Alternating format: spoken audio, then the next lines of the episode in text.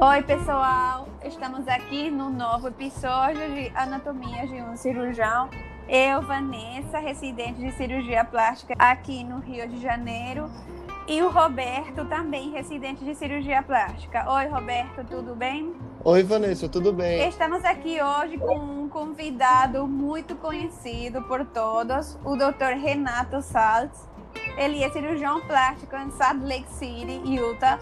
Foi presidente da ISAPS, que é a Sociedade Internacional de Cirurgia Plástica, e EISAPS, Sociedade Americana de Cirurgia Plástica Estética. Nós estamos super honrados de ter essa conversa hoje com ele. Tudo bem, doutor Renato? Oi, Vanessa. Oi, Oi Roberto. Muito obrigado por me convidarem para participar do podcast. Uh, acho que é uma ótima iniciativa de vocês e eu me sinto muito honrado de estar participando ah, da sessão ah, de hoje. toda nossa de, de ter o senhor aqui. Muito obrigado mais uma vez por aceitar esse convite. E vamos conversar hoje falando um pouco sobre sua carreira, doutor Renato. Você é muito conhecido, mas a gente queria saber como é que começou tudo. Como é que o senhor decidiu a fazer cirurgia plástica ainda quando morava aqui no Brasil?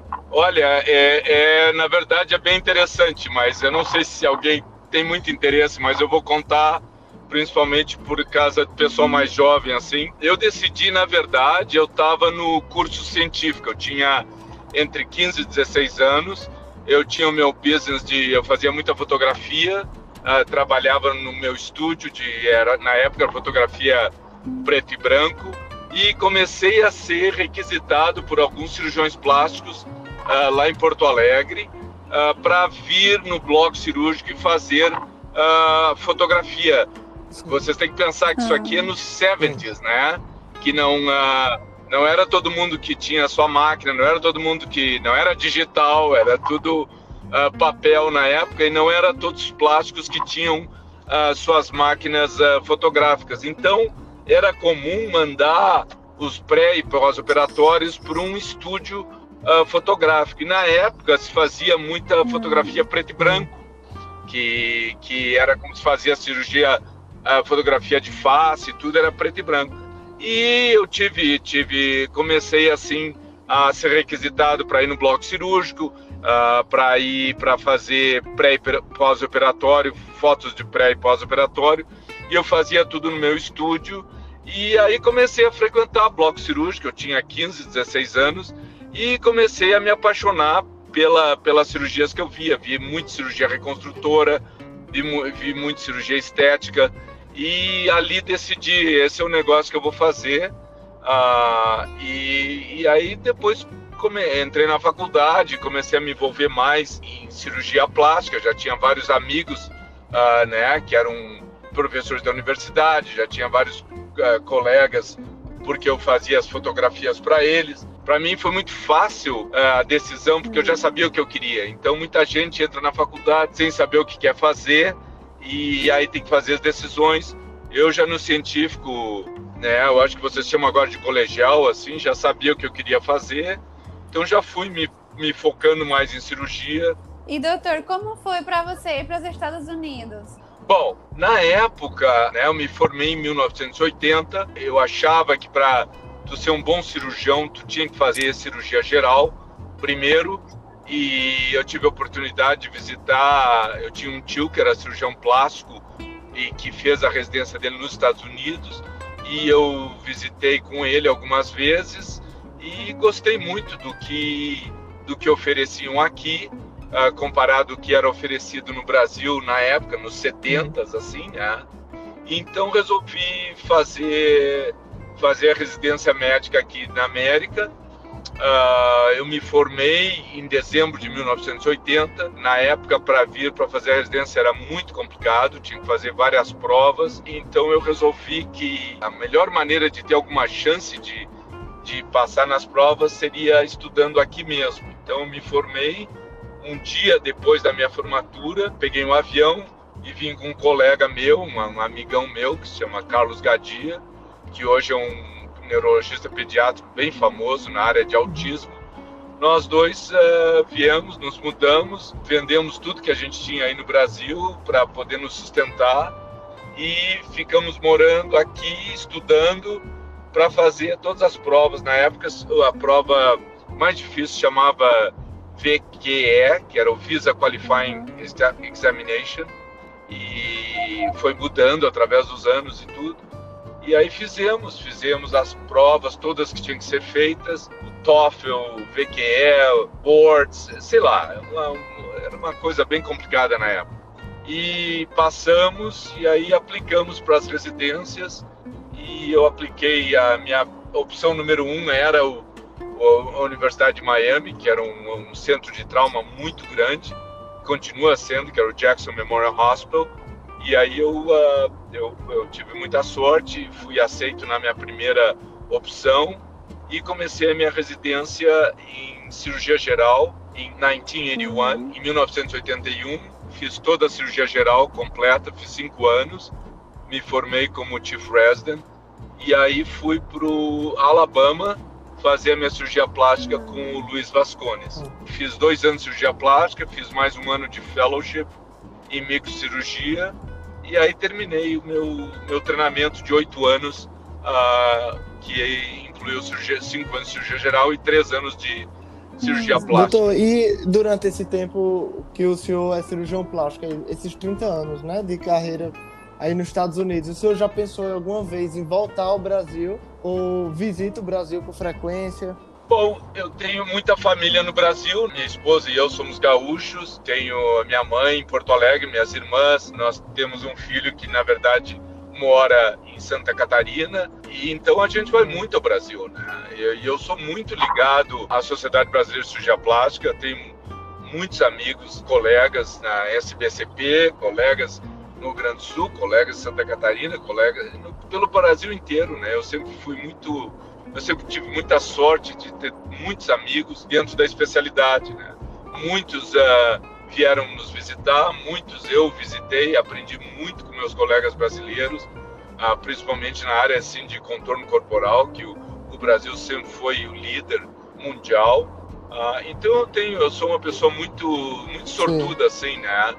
Roberto, porque eu tenho amigos assim no mundo inteiro. Sempre quando eu vou ao Brasil, geralmente é a, a, a viagem é, é, o motivo é um, é um congresso, é um meeting. Tu vê, eu sou o único membro honorário da Sociedade Brasileira de Cirurgia Plástica, que é uma das maiores honras sim, que eu já sim. tive na vida. Né? Me foi dada essa, essa, esse título e, e é uma coisa assim que eu estimo muito, que eu tenho uma grande honra e por onde eu ando no mundo eu sempre menciono isso. Né? que a SBCP é, é a segunda maior sociedade do mundo. Então, ser um membro honorário da SBCP como brasileiro, para mim, sempre foi uma grande sim. honra. Mas, doutora, assim, você, se, você desde que foi para lá, já pensou em ficar lá ou tipo, foi se dando às poucas que você decidiu, ah, eu vou morar aqui, eu vou fazer a minha carreira aqui nos Estados Unidos? Olha, essa é uma pergunta muito boa, Vanessa, porque ah, eu sempre quis ensinar, sabe? Uma coisa assim que eu sempre gostei muito de participar de, de, de ensinamento médico, né? Ensinamento de cirurgia plástica. Então, na verdade, quando eu terminei, eu, eu procurei algumas, se havia alguma oportunidade de se vincular a alguma, algum programa uh, de cirurgia plástica no Brasil. Na época não, não, não tinha nenhuma assim, uh, vaga nas universidades que eu procurei. E aqui, é, como eu já estava publicando muito, como eu já tinha, uh, já tinha, eu era double board, né? Eu, board, eu tinha board de cirurgia geral e board de cirurgia uhum. plástica. Surgiram muitas oportunidades, né? Uh, o meu primeiro trabalho full time, assim como professor, foi na Universidade da Georgia, né? E eu fiquei ali quase quatro anos e depois comecei a procurar, assim, eu queria me mudar para uma região mais de montanhas, eu gosto, eu gosto muito de inverno, eu gosto muito de esquiar. Então comecei a procurar lugares aqui na parte oeste do país e a Universidade de Utah me ofereceu uma oportunidade muito boa, um laboratório de microcirurgia, com um laboratório de endoscopia, que é uma área da plástica que eu estava já eu estava muito envolvido desde o início. E aí trouxe a minha família aqui para Utah e aqui é um pouco diferente assim, talvez do que você está acostumado quando tu trabalha numa universidade como full time, tu não tem a, toda a tua vida é em função da universidade. Sim, sim. Né? Passei, eu passei 10 anos vinculado as a full time professor na Universidade de Utah. E, e até que em 2002 eu fui para a clínica particular em Salt Lake City e Park City. Eu tenho duas, duas clínicas.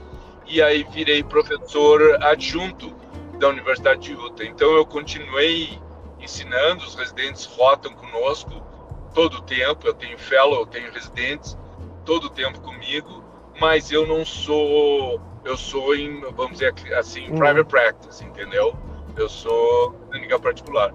E eu venho fazendo isso desde 2002 e tá, tá muito bom. Eu estou muito contente com isso, porque eu publico ainda muito com os residentes, eles passam tempo comigo. Toda a parte estética que eles veem na formação deles é durante a rotação comigo. Então, todos os residentes passam comigo. Eu tenho um fellow, um aesthetic fellowship e tenho uma clínica bem busy em Salt Lake City e Park City. Eu tenho duas, duas clínicas. E durante esses 10 anos que o senhor foi professor full-time né, na Universidade de Utah, é, o senhor chegou assim, a aprender muito ou o senhor acha que essa experiência toda o senhor adquiriu ao longo dos anos na sua, na sua clínica, né? Na sua... Não, tu aprende muito, né? Porque, tu vê, na Universidade de Utah eu tinha uma, já uma clínica de estética bem grande, né? Porque eu sempre gostei de cirurgia estética, mas eu também, eu fazia plantão, de cirurgia de mão é, é, every other night, uma noite sim, uma noite não. Uh, eu era o responsável por toda a reconstrução de câncer de mama pós-mastectomia. Então, é, toda a área de microcirurgia, área de retalhos, tudo, eu era o responsável. Então, é super busy, né, Roberto? Aqui, quando tu tá vinculado à universidade, tu tá plantão, tu vem, tu, os residentes não podem operar sozinho, e tu tem a tua clínica.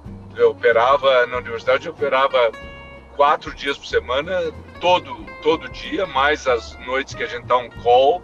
E na, e na sexta-feira na minha clínica, que era da tipo assim, das sete e meia às oito da noite. Era um, era um inferno, porque ali tinha que ver pacientes novos, follow-ups.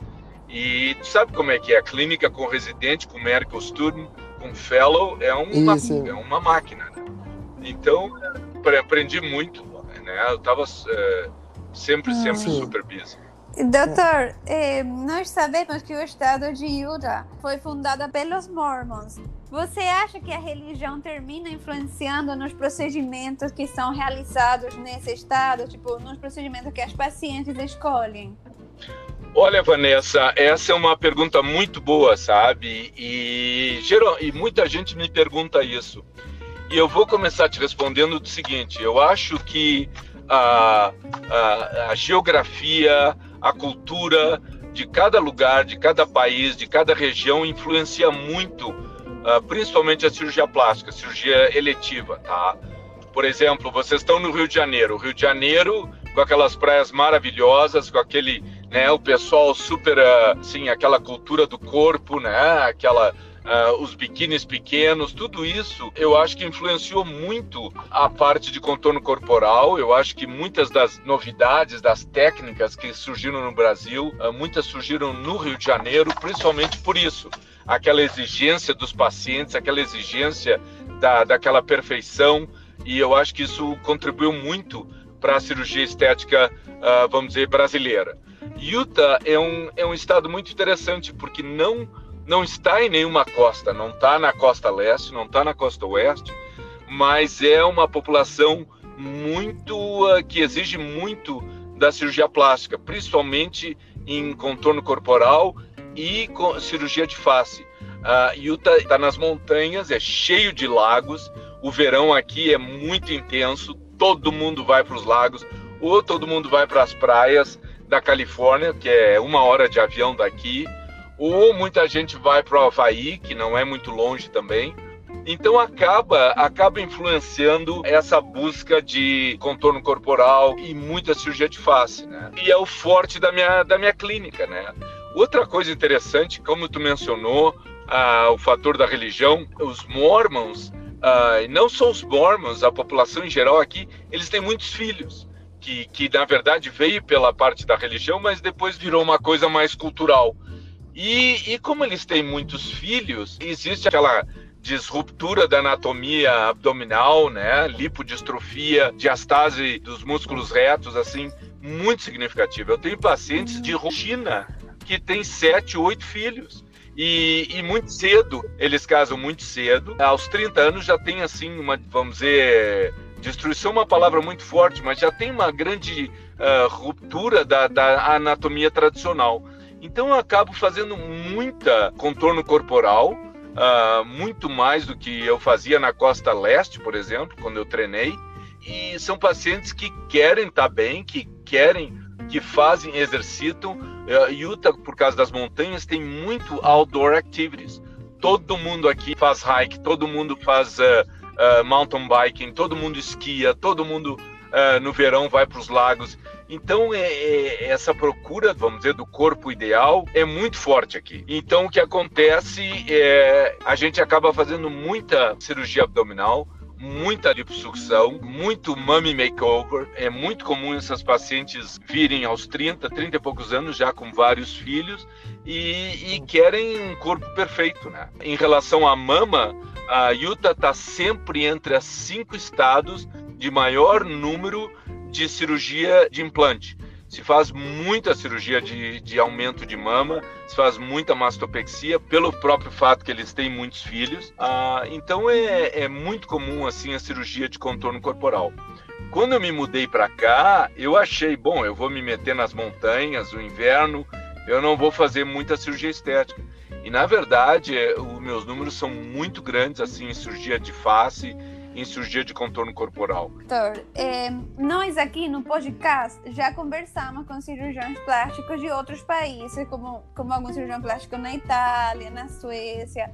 E para eles, no país onde eles estão, o Brasil é sempre referência de cirurgia plástica. Até assim, para mim, que eu sou do Paraguai, eu vim fazer a residência aqui no Brasil por causa de que o Brasil é referência, né? E sabemos que Estados Unidos também é uma das grandes referências da cirurgia plástica. Como é vista a cirurgia plástica brasileira para o americano? Olha, eu acho que também aqui é uma referência, geralmente quando quando pacientes sabem que eu sou brasileiro, sempre tem um comentário assim positivo, né? Eu acho que o Brasil é muito bem uh, colocado, sempre foi. Eu estou aqui há 40 anos e nunca teve assim algum paciente que não mencionasse, né, ah, da onde que tu é, eu sei que tu é brasileiro, oh, uh, yeah, plastic surgery is very good in Brazil e tal, uh, sabem, né, da beleza do povo brasileiro, aquele culto ao corpo, né, a beleza, isso, isso é, é, muito comum também aqui. Ah. Vê alguma diferença da paciente americana para a paciente brasileira, assim, em questão de cirurgias que elas costumam fazer?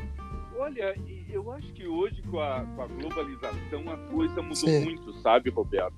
Se tu tivesse me perguntado essa pergunta há 20 anos atrás, eu acho que seria, seria bem diferente assim, Sim. a minha resposta. Hoje eu observo muito que, que é, os pacientes vêm pela internet, os pacientes vêm pela social media, os padrões de beleza, né?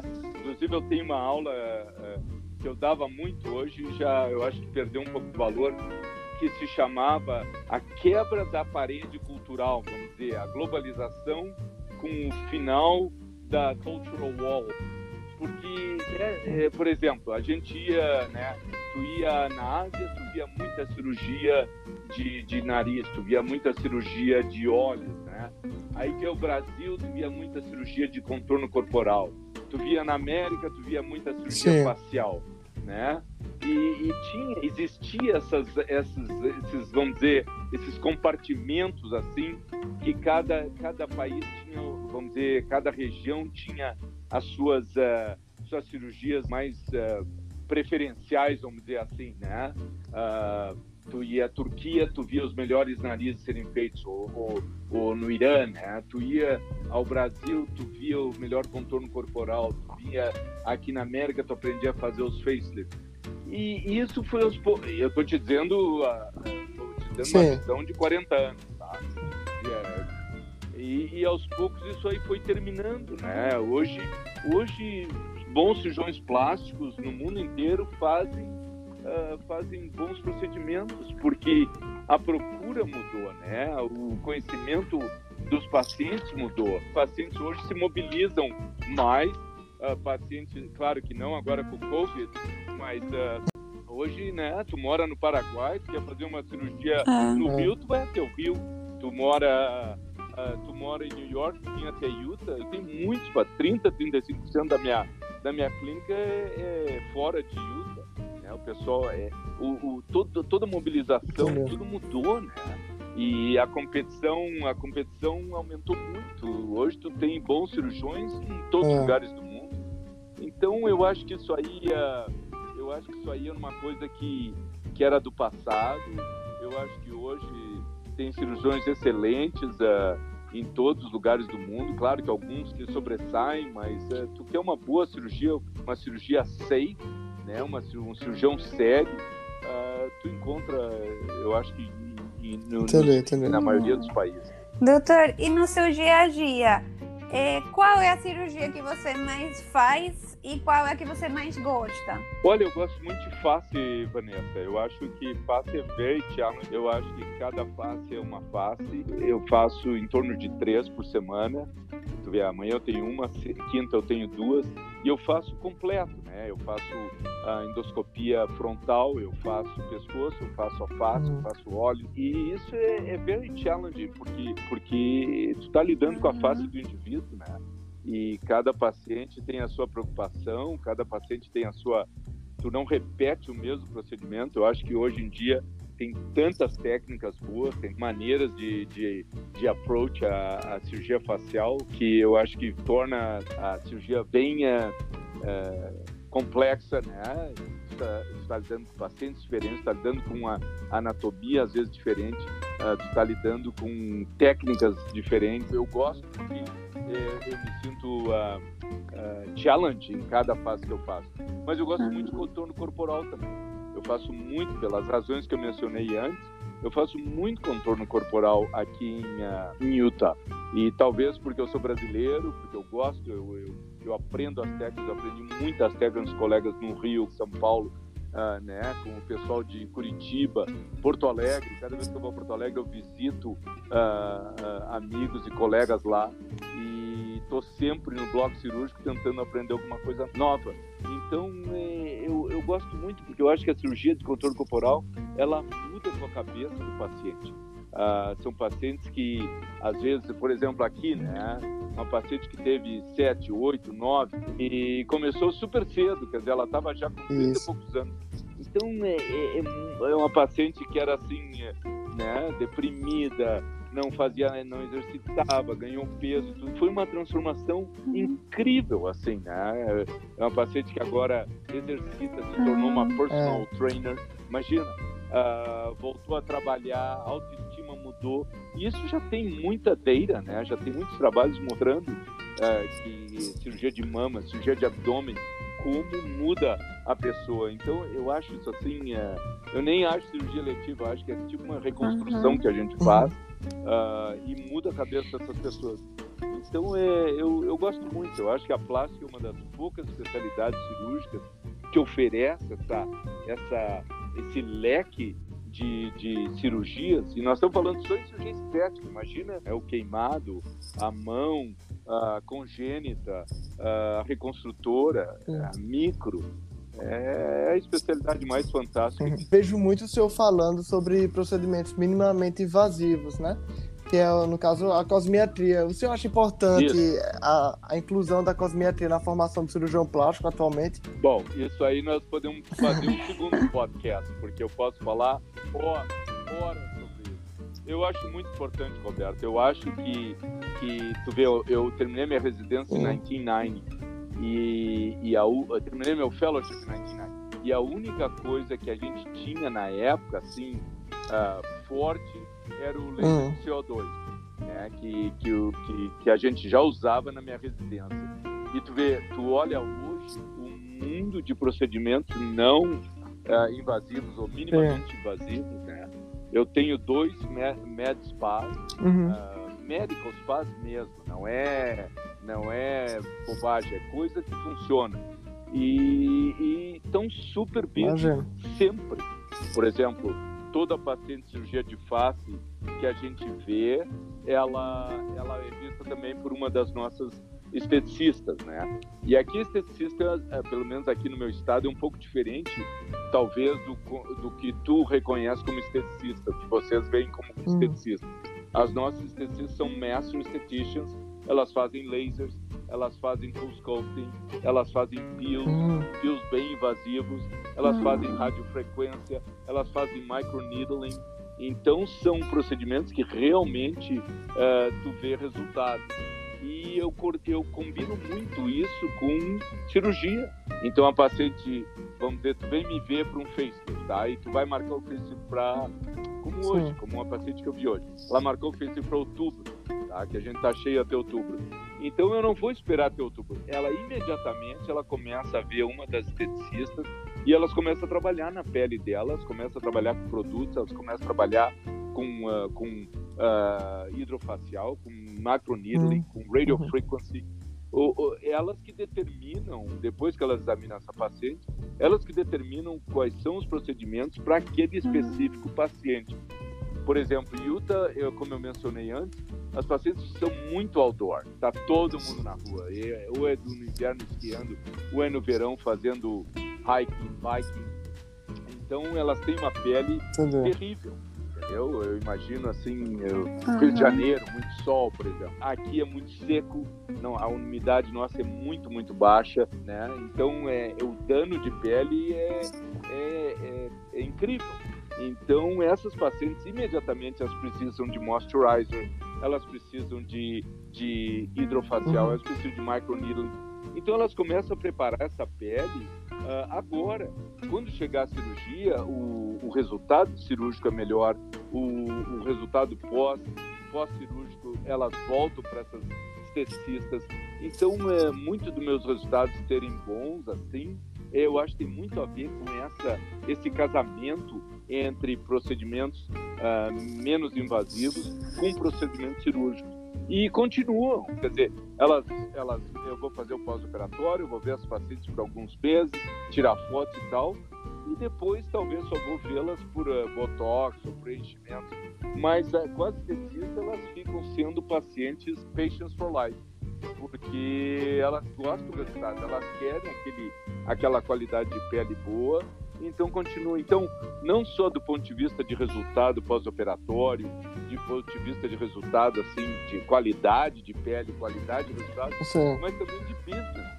Porque essas pacientes, se tu não oferecer isso na tua clínica, que é uma coisa que eu sempre digo para os, uh, uh, quando eu dou aula sobre isso, né?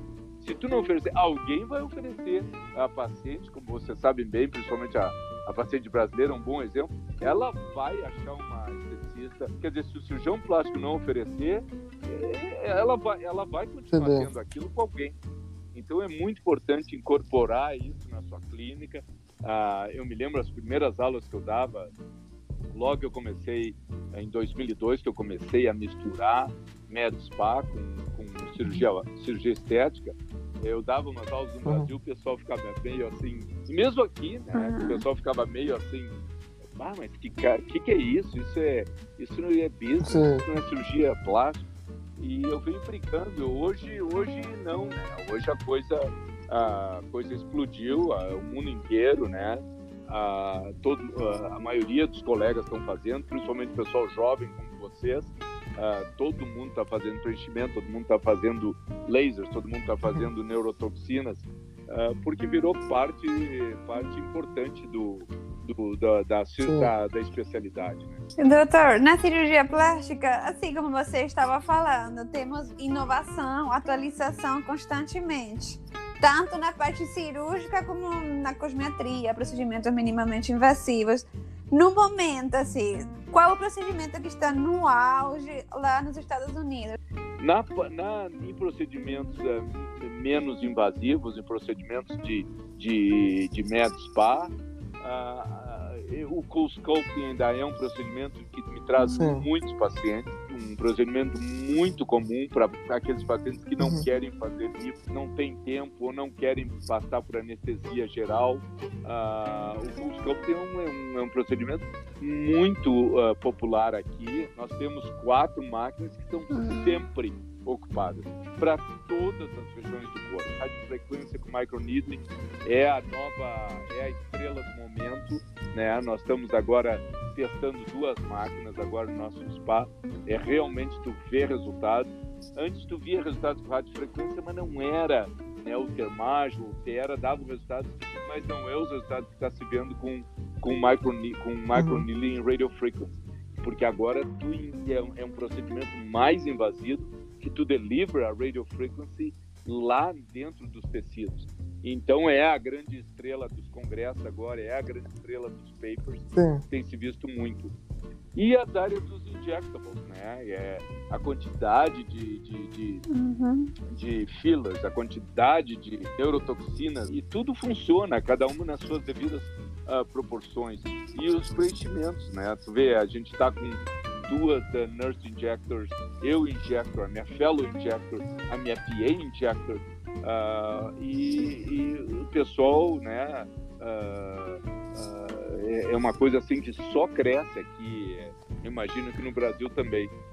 então, é, é, essa, se tu me perguntasse quais são os, os, os hot, né? Os hot procedimentos é, minimamente invasivos. Eu acho que os, hum. os injectables, as neurotoxinas, os fillers, uh, radio frequency microneedling, cool sculpting, uh, lasers a gente usa muito aqui, eu não uhum. sei se vocês usam, mas se usa muito o IPL, é um, é um laser uhum. super popular, é um laser de, é, é vamos dizer, uh, para nem a laser, é, uma, é um photo, uhum. photo rejuvenation, né? Uh, Clear and Brilliant é um laser fracionado, muito popular.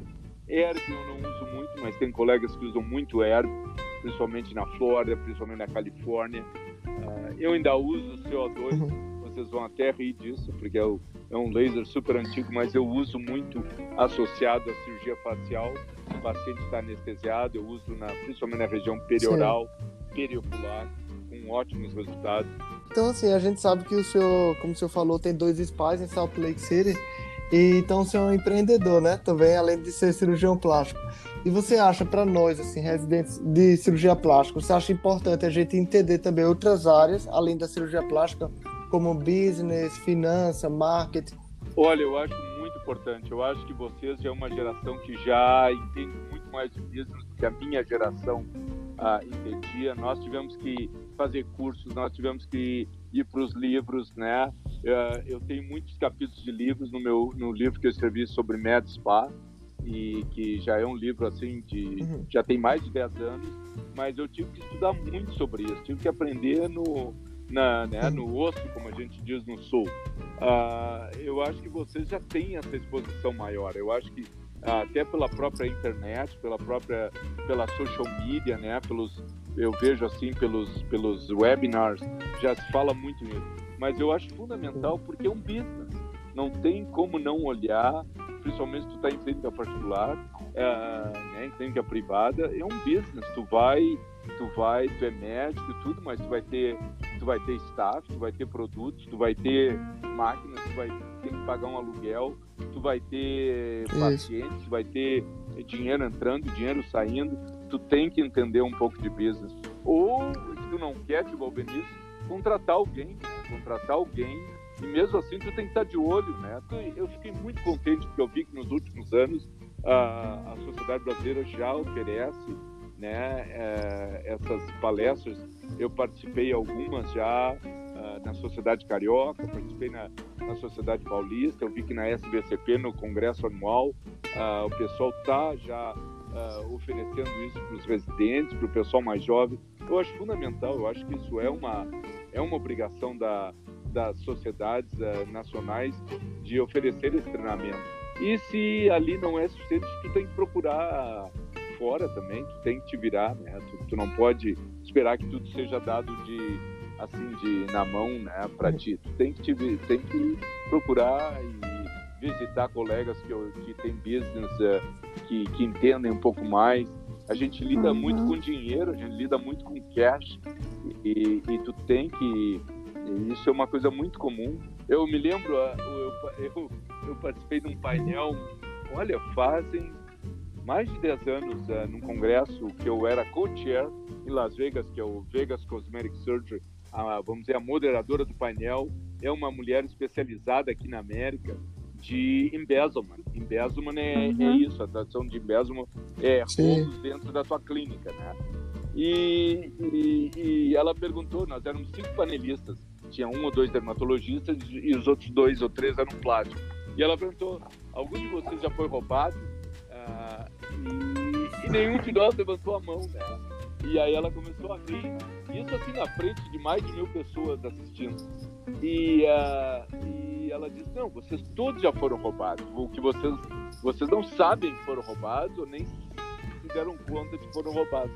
E aí ela começou a falar, começou a, a contar os números né, de embezzlement, bilhões de dólares uh, são embezzled em clínicas uh, não só de plástica, ela falou plástica, dermato, facial plastic, né, todas as áreas assim, da estética nos Estados Unidos.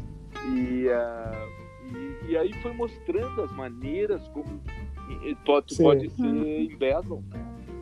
Então cabe a ti, como dono da clínica, né, como, como chefe, tu tem que entender, tu tem que saber um pouco de business ou contratar alguém que confia muito e também ficar de olho para aprender, porque é o teu trabalho, né?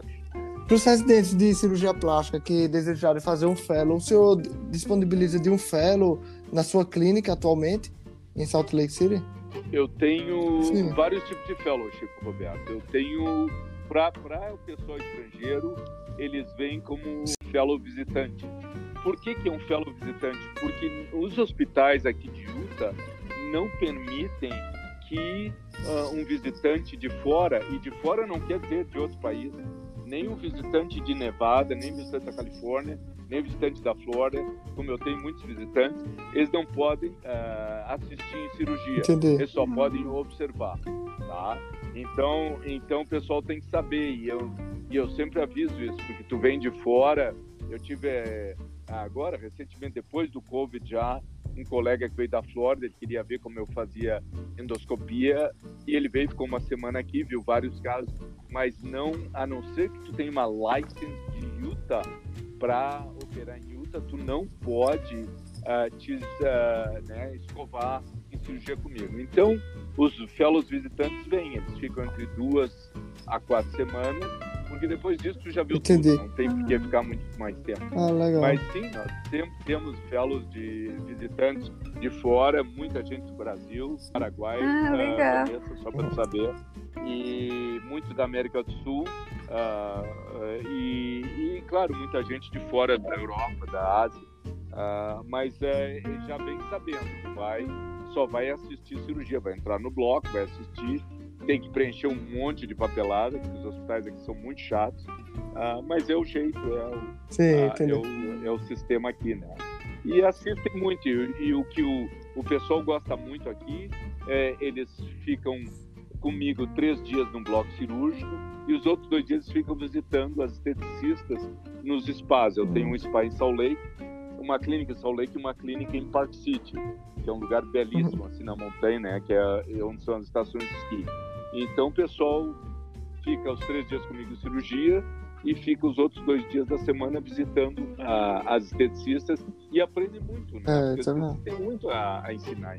Negócio de pele e as máquinas e tudo, coisas assim que ela sabe muito mais do que eu e o pessoal aproveita muito nisso. Então sim, sempre está aberto, uh, é só mandar e-mail a, a gente procura não trazer muita gente junto para. Qual e-mail o senhor sabe dizer? Tem no seu site? O e-mail tem no meu site.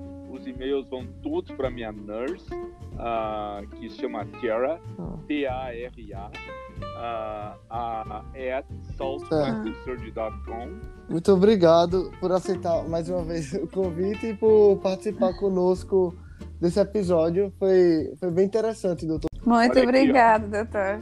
Olha aqui, ó.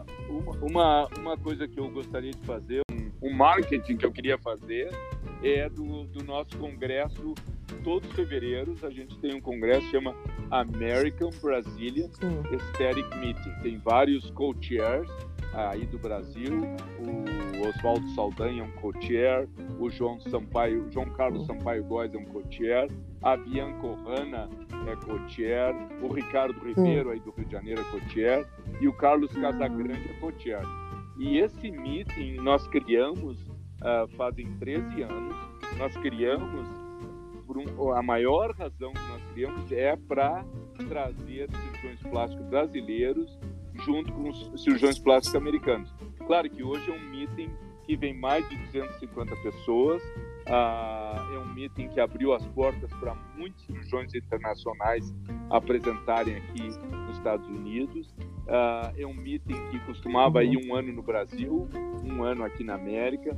Eu, agora a gente tem ficado mais por aqui, porque o Covid é, é, complicou um pouco a coisa, mas todo, todo fevereiro, na semana de carnaval, uh, entre 70 a 100 brasileiros vêm para cá, para Park City. Uh, é um meeting que junta muito assim ciência com fun.